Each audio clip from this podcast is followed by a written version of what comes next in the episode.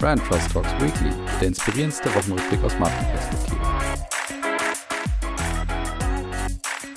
So, liebe Hörerinnen und Hörer, willkommen zurück zur Brand Trust Talks Weekly. Wir sind in der KW 41 und ihr seid zurück bei eurem Lieblingswochenrückblick aus Marketing und Markenperspektive. Und ich müsste das vielleicht heute schon fast ein bisschen umdichten, weil ich habe heute fast so ein bisschen, naja, wie soll ich sagen, so ein paar Einspar-Einkommenstipps sozusagen dabei. Also ich, ich passe mich ja auch an die Inflationsthemen auch an und bringe immer so ein paar Spartipps ab jetzt einfach mit. Nee, Spaß, aber heute kann ich so ein bisschen in die Richtung zumindest frame. Aber ich habe auf jeden Fall Smalltalk-News dabei. Ich habe Themen der Wochen da, dabei, auch, auch ein paar mehr als letzte Woche. Ich habe trotzdem auch zwei Verlierer dabei und auch Fundstücke. Also ich würde sagen, genug geboten. Los geht's.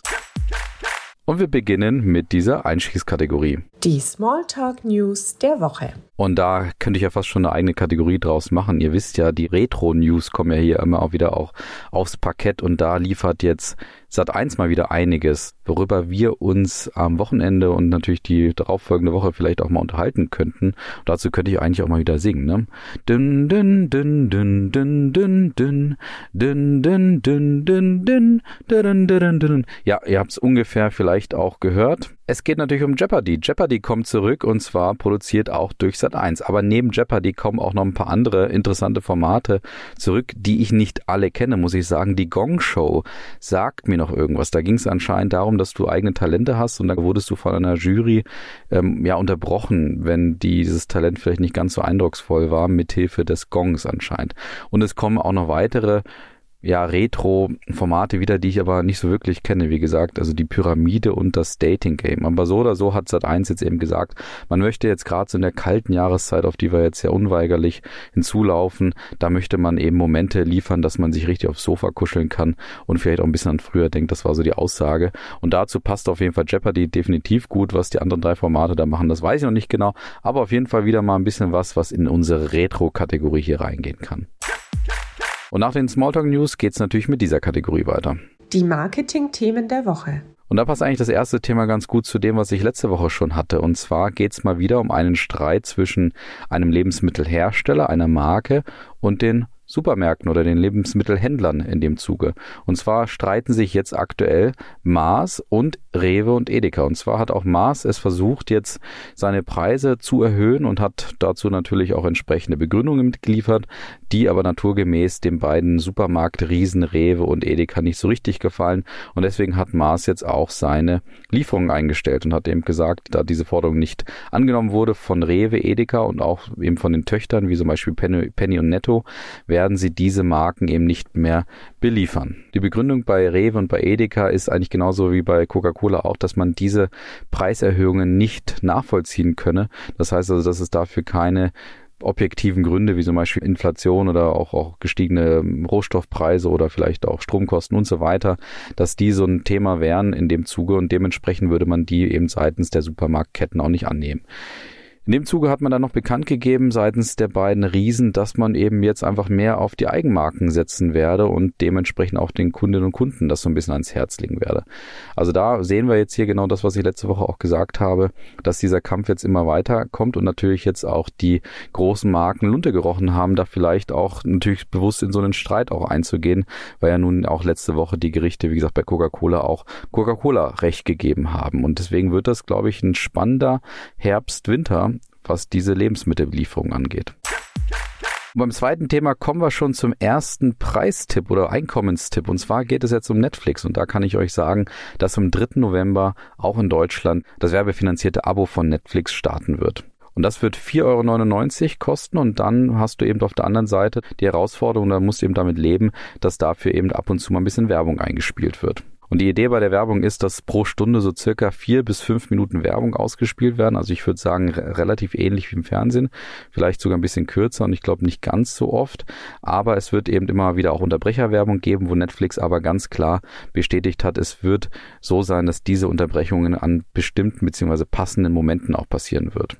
Und interessant ist in dem Zuge auch, dass Netflix aber insgesamt auch bei diesem werbefinanzierten Abo auch grundsätzlich so ein bisschen die Leistung reduziert, was zum Beispiel die Auflösung angeht oder auch letztendlich, was, welche Titel denn überhaupt verfügbar sind. Weil dadurch, dass jetzt die Werbefinanzierung dazukommt, muss Netflix einige Verträge mit Lizenzgebern auch nochmal verändern, was eben bedeutet, dass vor allen Dingen jetzt erstmal Eigenproduktionen verfügbar sein werden, aber all die Filme und Serien oder einige davon, die eben mit ähm, weiteren Lizenzen auch gekauft wurden, die werden erstmal wahrscheinlich für die werbefinanzierten Abonnenten nicht unbedingt verfügbar sein. Und natürlich ist auch noch interessant, was es dann für Werbepartner insgesamt bedeutet. Da hat Netflix bisher noch so ein bisschen eine Blackbox gemacht. Da wird man erst 2023 mit Nielsen zusammenarbeiten und dann dadurch auch den Werbekunden natürlich die entsprechende Wirksamkeit nachweisen. Aber was klar ist, die Werbekunden können sehr klar und sehr spezifisch auswählen, in welchem Genre sie vielleicht auch auftreten wollen und was sie eben für Themen sozusagen unterstützen wollen, beziehungsweise was auch nicht. Trotzdem gibt es ein paar Rahmenbedingungen, die Netflix ganz klar vorgibt, wie zum Beispiel, dass es ein Mindestbudget von 10 Millionen Millionen US-Dollar geben wird. Das heißt also, klingt eher nicht so, als dass es jetzt kleinere Unternehmen geben wird, die jetzt auf Netflix werben werden. Aber was jetzt eben klar ist, Netflix wappnet sich da ganz eindeutig gegen die gestiegene Konkurrenz und sucht nach neuen Einstiegs- oder Einkommensmodellen, wie wir ja schon ein paar Mal hier berichtet haben.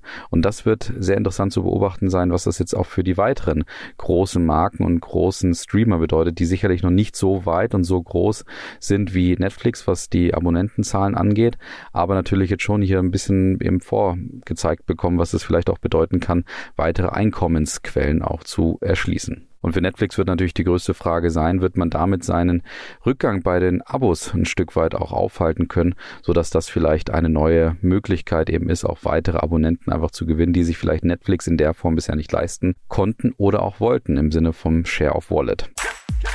Ja, und vom ersten Einkommenstipp kommen wir dann zu einem ganz anderen Thema und da sind wir bei der US Army, die auch das Problem der Arbeiterlosigkeit aktuell hat und vor allen Dingen das Problem hat, dass sie ihre Rekrutierungsquote, die sie sich als Ziel gesetzt hatte, um ganze 25 Prozent, das entspricht ungefähr 15.000 Soldatinnen und Soldaten, dass die eben verfehlt wurde. Und das wurde auch dadurch begründet, und das ist jetzt interessant, dass die US Army natürlich auf der einen Seite sagt, dass während Corona nicht wie üblich auch rekrutiert werden konnte. Normalerweise hat man ja diese Aufnahmegespräche und diese Prüfungen und alles Mögliche und das wurde natürlich jetzt über Zoom und über Online-Recruiting-Events versucht zu ersetzen. Das hat allerdings nicht ganz so gut funktioniert. Aber was viel wichtiger ist, die US Army merkt immer mehr, dass die potenzielle Zielgruppe einfach nicht mehr zur Army passt. Und das liegt vor allen Dingen an der körperlichen Konstitution. Das heißt also, hier wird jetzt ganz eindeutig, dass die USA offensichtlich ein Problem mit übergewichtigen jungen Leuten zu tun hat. Und das ist jetzt noch nichts Neues insgesamt, aber vielleicht wird es jetzt auch deutlich. Vielleicht führt das auch ein Stück weit dazu, dass auch die USA sich in dem Thema ein bisschen hinterfragen, vielleicht aber auch ein bisschen überlegen, wie sie das ähm, weiterentwickeln bzw. optimieren können, das ganze Thema Übergewicht, Aufklärung und so weiter in dem Zuge.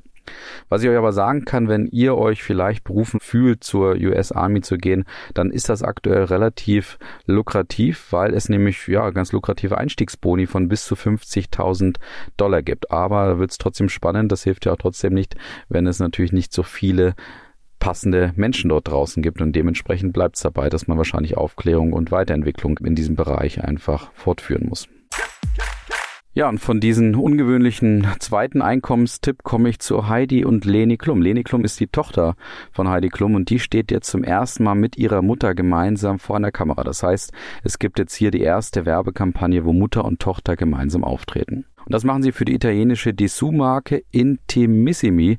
Und dort hat sie, wie gesagt, einen 30-sekündigen Spot jetzt aufgenommen, wo man die beiden sieht, wie sie in Unterwäsche bei einem Fotoshooting offensichtlich sind und dabei dann anfangen rumzualbern. Und das Ganze wird dann untermalt von einer Opernarie. Und dabei vergessen sie natürlich so die ganze Welt um sich herum und den eigentlichen Auftrag.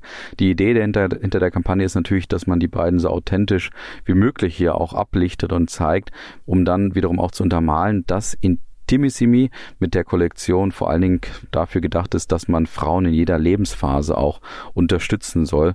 Eben vom ersten BH, was für eher für Leniklum dann, dann auch gelten soll, bis hin zu jedem einzelnen Moment im Leben einer Frau. Und das soll natürlich Heidi Klum eher darstellen. Und es ist jetzt schon interessant, dass die beiden zum ersten Mal dann auch gemeinsam auftreten, wo jetzt vor allen Dingen auch Leni gerade anfängt, in diesem Job immer mehr auch so, sozusagen sich zu verankern, war bisher vor allen Dingen für viele unterwegs und jetzt kommt eben die erste große Unterwäschemarke auch auf sie zu, wo sie dann eben zum ersten Mal auch gemeinsam mit ihrer Mutter auf dem Steg sozusagen steht. Ja, und nach den Themen der Woche kommen wir zu dieser Kategorie. Die Verlierer der Woche. Heute wieder keine Gewinner leider, aber dafür zwei Verlierer. Und der erste Verlierer ist Alfons Schubeck, der Starkoch aus München. Passenderweise bin ich gerade in München. Ich habe ihn noch nicht hier gesehen. Wahrscheinlich versteckt er sich aktuell auch eher ein bisschen. Er ist ja, naja, hat ja zugegeben, Steuern hinterzogen zu haben, unter anderem in seinen Restaurants auch. Und das führt gerade dazu, dass er jetzt auch so ein bisschen aus den Fernsehformaten fliegt. Zum Beispiel beim Bayerischen Rundfunk, wo er bei zwei Formaten drin gewesen wäre.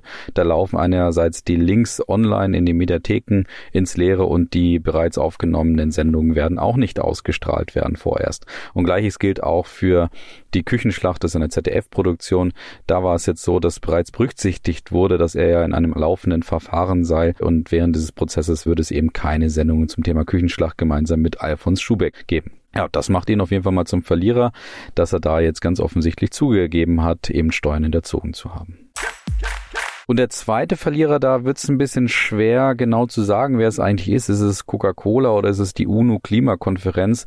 Am Ende sind es wahrscheinlich beide und zwar aus dem Grund, dass jetzt ja demnächst eben die nächste Klimakonferenz in Ägypten stattfindet und dort interessanterweise Coca-Cola letzte Woche als Sponsor bekannt gegeben wurde. Da wurde jetzt gerade der Vertrag verkündet und eben auch offiziell bekannt gegeben, dass Coca-Cola, ja, niemand geringeres als Coca-Cola, Sponsor bei der Klimakonferenz sein wird, wo es unter anderem auch um das Thema Plastikverbrauch Verbrauch eingeht, beziehungsweise eben wie man letztendlich auch Plastik einsparen kann. Und dort gab es jetzt einige, die natürlich dort direkt auf die Barrikaden gegangen sind. Es gab insgesamt eine Petition von 17.000 Unterschriften und auch einige Aktivisten haben deutlich Stellung bezogen, haben gesagt, naja, das kann irgendwie nicht so richtig passen, dass gerade Coca-Cola, die jetzt nicht unbedingt für das Thema Klimafreundlichkeit stehen, dass sie dort letztendlich dann gerade dort der Sponsor sind bei dieser Konferenz. Und ich frage mich auf der einen Seite, warum braucht man überhaupt einen Sponsor bei so einer Konferenz? Da müsste sich doch irgendwie eine eine alternative Finanzierung definitiv finden, anstatt da auf diese großen zu setzen.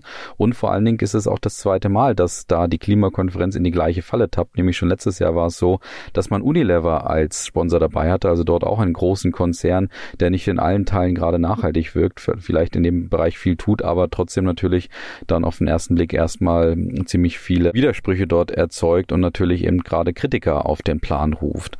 Und dementsprechend muss ich das auf der einen Seite fragen und auf der anderen Seite auch, warum denn Coca-Cola überhaupt an das Thema rangeht. Für die ist es natürlich nachvollziehbar. Auf der anderen Seite, sie haben auch bekannt gegeben, dass sie dort versucht haben, gerade ihre guten Seiten auch zu zeigen und das, was sie alles gerade tun in diesem Bereich. Allerdings wird da gerade von Kritikern auch entgegengesetzt, dass Coca-Cola anscheinend bekannt sei dafür, auch Prozesse im Bereich des Klimawandels ganz bewusst auch gerade so ein Stück weit zu stoppen, um einfach da gewisse Geschäftsmodelle oder gewisse Geschäftspraktiken auch nach wie vor zu schützen. Und dementsprechend, wie gesagt, vielleicht Coca-Cola, vielleicht auch die Klimakonferenz, vielleicht sind es einfach beide als Verlierer diese Woche.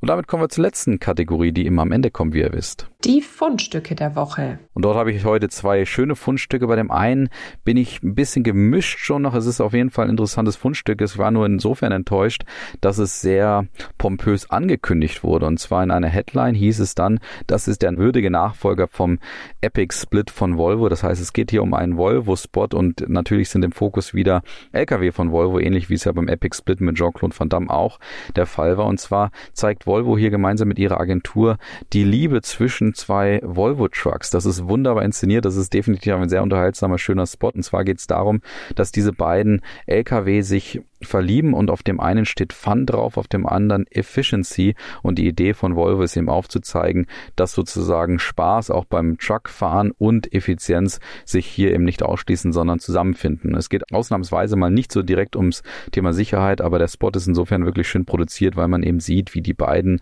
sich abknutschen, wie sie froh sind, wie sie gemeinsam in, in Richtung Sonnenuntergang fahren, Berge hochfahren und alles mögliche, also wirklich so ein bisschen da versuchen, sich näher zu kommen und eben ihre Liebe zelebrieren. Und das ist auf jeden Fall ein interessanter, spannender Spot, um auch mal eine andere Seite zu zeigen, wie man vielleicht zwei Themen, die bisher nicht unbedingt miteinander vereinbar waren, zumindest in der Truckproduktion offensichtlich, wie man die vielleicht auch über einen schönen Werbespot inszenieren kann und auch vermitteln kann. Von daher Volvo eben mit diesem Spot diesmal bei den Fundstücken dabei. Ich war, wie gesagt, enttäuscht, als ich es irgendwo gelesen habe, das ist der würdige Nachfolger vom Epic Split, weil das ist es definitiv nicht. Der Epic Split bleibt da nach wie vor ganz, ganz oben bei mir in der Liste. Und dann kommen wir zum letzten Fundstück und das hat's richtig in sich, wie ich finde. Das hätte ich fast schon zum Gewinner gemacht, weil ich es einfach so klasse finde.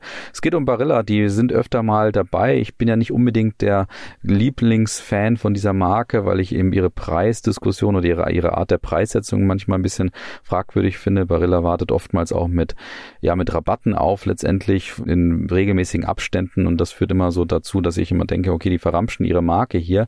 Aber jetzt haben sie etwas richtig, richtig Tolles gemacht und haben sich zwar überlegt, was heißt eigentlich Nudeln kochen vor dem Hintergrund der aktuellen Herausforderungen und haben auf ihrer Webseite mal etwas wieder rausgebracht, was sich passives Kochen nennt. Und das ist die Idee, dass man Wasser zum Kochen bringt und danach eigentlich nur noch die Wärme nutzt, die dort ja erzeugt wurde letztendlich. Und da hat Barilla auf der Webseite wirklich einen klaren Plan aufgezeigt, wie man eben passiv kocht, also dass man eben das Wasser zum Kochen bringt, dann nach zwei Minuten den Herd ausschaltet, den Deckel oben drauf packt, die Nudeln reinpackt und dann dazu einen Guide veröffentlicht hat, wirklich wie das mit Barilla-Sorten funktioniert. Und jetzt haben sie aber auch ein paar schöne kleinere Sachen noch drumherum gemacht. Zum Beispiel, dass sie auch ganz klar sagen, dass es aber nicht, natürlich nicht nur mit Barilla-Nudeln funktioniert, dass der Guide einfach nur dazu optimiert wurde, man halt mit den anderen Sorten vielleicht einfach ein bisschen ausprobieren müsste. Zweitens, sie haben ihren Chatbot, den sie bei WhatsApp integriert haben, dazu genutzt, dass man zum passiven Kochen auch mit diesem Chatbot interagieren kann. Das heißt, du kannst ihn zum Beispiel fragen, sind die Nudeln jetzt auch nach dieser passiven Kochmethode fertig oder nicht? Und dann gibt der Chatbot dir die Antwort, dass du vielleicht noch zwei Minuten länger kochen musst oder eben noch länger den Topfdeckel oben drauf haben musst und so weiter. Und der dritte Punkt, den ich richtig klasse finde, ist, sie haben ein Gerät entwickelt, das aussieht wie das Barilla-Logo. Und das ist ein ja, Passive Cooker, eine, eine smarte Lösung für dieses Passive Cooking.